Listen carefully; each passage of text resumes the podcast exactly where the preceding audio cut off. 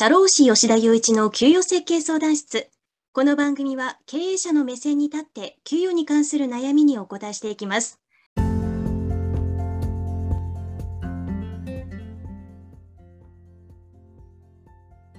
はい。それでは今週も始めていきましょう。今週は1人目の入社っていうことで、創業した会社が最初のスタッフを受け入れるときに何をしたらいいのかっていうことについてお話しします。まあ最初の一人ってどういうふうに採用するのかっていうのはその会社ごとまちまちだと思うんですけど、あの、どうでしょうかね。知り合いを採用するケースが最初は多いかなと思いますけれども、まあ最初からその求人広告を打ったり、ハローワーク経由で採用することももちろんありますから、まあそうなるとよりですね、こう正しい方法っていうのを知っておかなきゃいけないんですね。なんで、まあどういう手順で入社手続きが進むのかということを、まあ、お伝えします。で、まず最初にやることなんですけれども、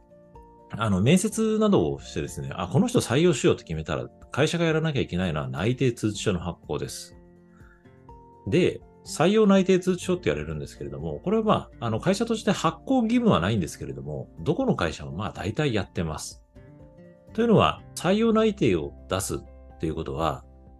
あの特に中小企業とか、今回のテーマの一人目の入社っていうところで悩まれるような会社だと、まあ、募集枠からが一人とか二人とか、まあ、少ない中なんですね。で、そういった中でこう内定辞退されてしまうと、まあ、採用自体が全部やり直しになるんですよ。まあ、なので、しっかりとこう内定が辞退されないように、内定を辞退されないようにこうやっていくっていうのが非常に重要です。で、まあ、採用内定通知書なんですけれども、あの、まあ、合理的な方法だと、ワードファイルとかで作って PDF でメール添付で渡すなんていう方法があるんですけれども、私はその方法をあまりお勧めしてません。というのは、やっぱりまあ数ある企業の中から自社を選んでいただいたっていうことで、入社予定の方も、まあ、採用内定出した方も、まあ、他から内定をもらってるかもしれないですし、まあ内定、気持ちがこう、なんていうんですかね、高まらなければ、やっぱりやめますなんてことが言われる可能性あるんですね。で、そういった内定自体を防ぐためには、やっぱり採用内定通知書もただメールで送るとかじゃなくて、例えば手渡しにするとか、あの手渡しにした上で、どういう期待成果があるのかとか、まあ、どういうふうな期待を持っているのか、どういう成果を上げてほしいのかっていうのを、まあ、熱量高く話すなんていうことがあると、まあ、さあこれからうちの会社の一員になるんだなっていうのをこう思ってもらえてですね、こう内定を辞退される可能性って減るのかなと思います。まあ、あの、企業規模にもよりますけれども、少し大きな会社だったら内定式とかやってると思うんですけれども、おそらくこれ内定式やってる会社っていうのは、この内定自体を防ぐためというのもあるのかなと思います。はい。これがまあ入社前の話ですね。で、まあ入社前後でやることっていうのが次がですね、まあ雇用契約書。まあ労働基準法だと労働条件通知書っていうものを発行しなきゃいけないっていうふうに決まってるんですね。で、これは、まあ通知書なので、会社が労働者の方に一方的に通知すればそれでいいんですよ。で、ただ、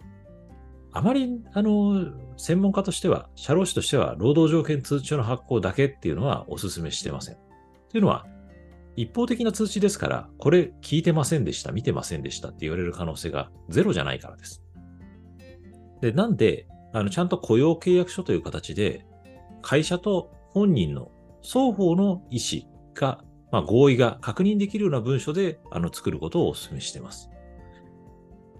で、時々あのお客様からご質問いただくのがですね、労働条件通知書と雇用契約書、それぞれ1通ずつ作らなきゃいけないんですか？って聞かれることがありますけれども、これはそんなことはないです。あの、労働条件通知書兼雇用契約書っていう形で、1枚のあの書類にまとめていただくことが可能で、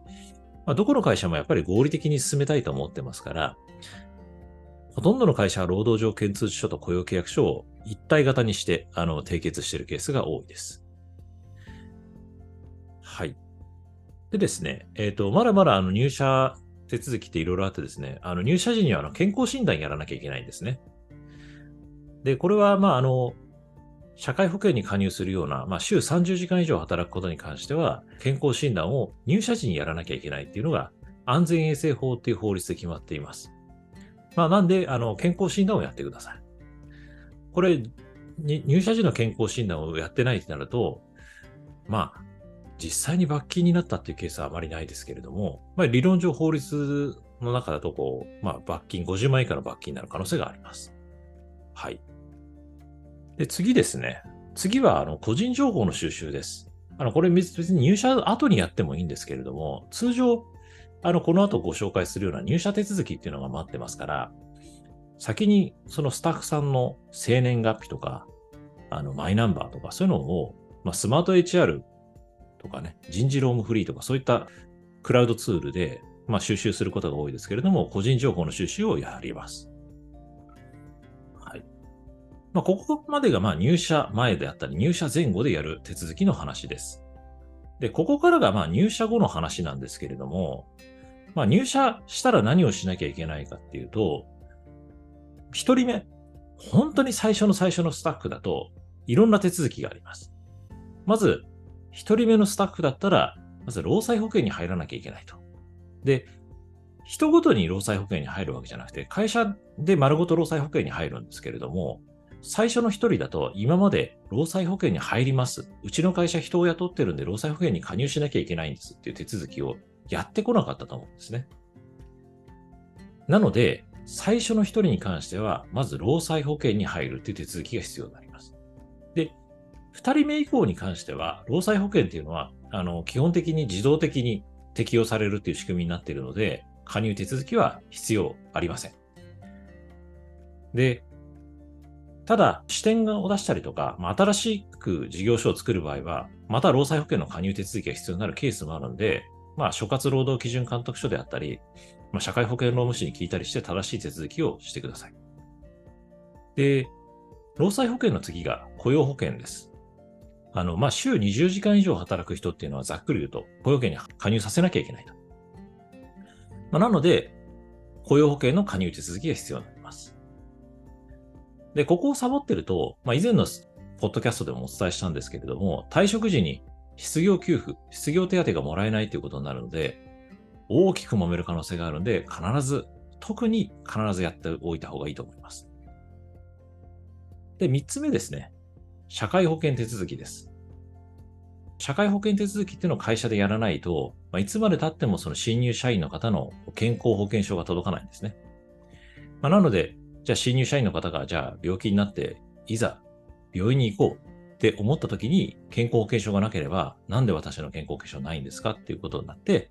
まあ困ってしまうと。でそういった事態を防ぐためには、やっぱりあのちゃんと社会保険に入れなきゃいけないんです。はい。で、ここまでがまあざーっとまあ法的な観点からこういうことをやらなきゃいけないですよっていう話なんですね。で、ここからがですね、まあ会社独自の話というか、まあ、意外とできてない、中小企業だとグダグダなところが、まあ、珍しくないって話をしていきます。っていうのは、法的なハードルをクリアしたから入社手続きって終わりじゃなくて、そこからいろんなものがあるわけですよ。例えばまあ製造業だったら制服とかも必要だと思うんで、制服作ったりとか、まあ、ヘルメット作ったりとか、まあ、その人の工具をあの発注したりとかいろいろあるわけですね。まあ、事務職だったらアカウント発行とかあると思います。まあ、当社だったらまあ、キングオブタイムのアカウント発行したりとか、あの、給与明細を見るためにマネーフォワードクラウド給与っていうので、あの、ウェブ明細で見ていただくんですけれども、そのアカウント発行をやります。で、それ以外にもすごいたくさんあるんですよね。まあ、スラックのアカウント発行、チャットワークのアカウント発行、ノーションのアカウント発行みたいな形で、まあ、それぞれ会社ごとに企画はあると思うんです。で、これだけたくさんあると、結構忘れがちというか、なんか抜けてたとかって結構、ああの、あるかなと思って。なので、最初一人目の入社の時に何をやったのかっていうのは記録しておいた方が、二人目以降の入社の時に楽です。まあ、当社、社会保険労務士法人ワンハートだと、ノーションっていうツールの中に、入社時に何をするのかっていうリストを作ってます。で、まあ、当社もあの順調に今、スタッフ私含めて5人体制なんですけれども、やっぱり受け入れるごとにこのリストっていうのはどんどんリストのやること項目っていうのは増えてきてて、あの、一人目の時にやったけどなんか記録し忘れてたなんてこともあったりして、あの、ちゃんとリストを作ってないと、こう抜け漏れになったりするんで気をつけた方がいいと思います。で、あと、細かいんですけど、後々言われないように、あの、気をつけた方がいいのは、A さんの入社時の時にはこういうことがあったけれども、B さんの入社時にはこういうことがなかった。まあ、例えばですけれども、A さんが入社した時には、例えば社長が自らディナーに連れてって歓迎会をしたけれども、B さんが入社した時には何もなかったなんていうと、ね、これって B さんからすると、すごく意欲が下がってしまうかもしれないじゃないですか。まあ、なので、こういう例えば歓迎会とかランチ会とかそういったものも含めて、必ず皆さん同じような形で受け入れた方が後々揉めないかなと思います。まあ、こういうところは結構落ちがちなので気をつけてください。はい。ということで今週は1人目の入社についてお話ししました。ありがとうございます。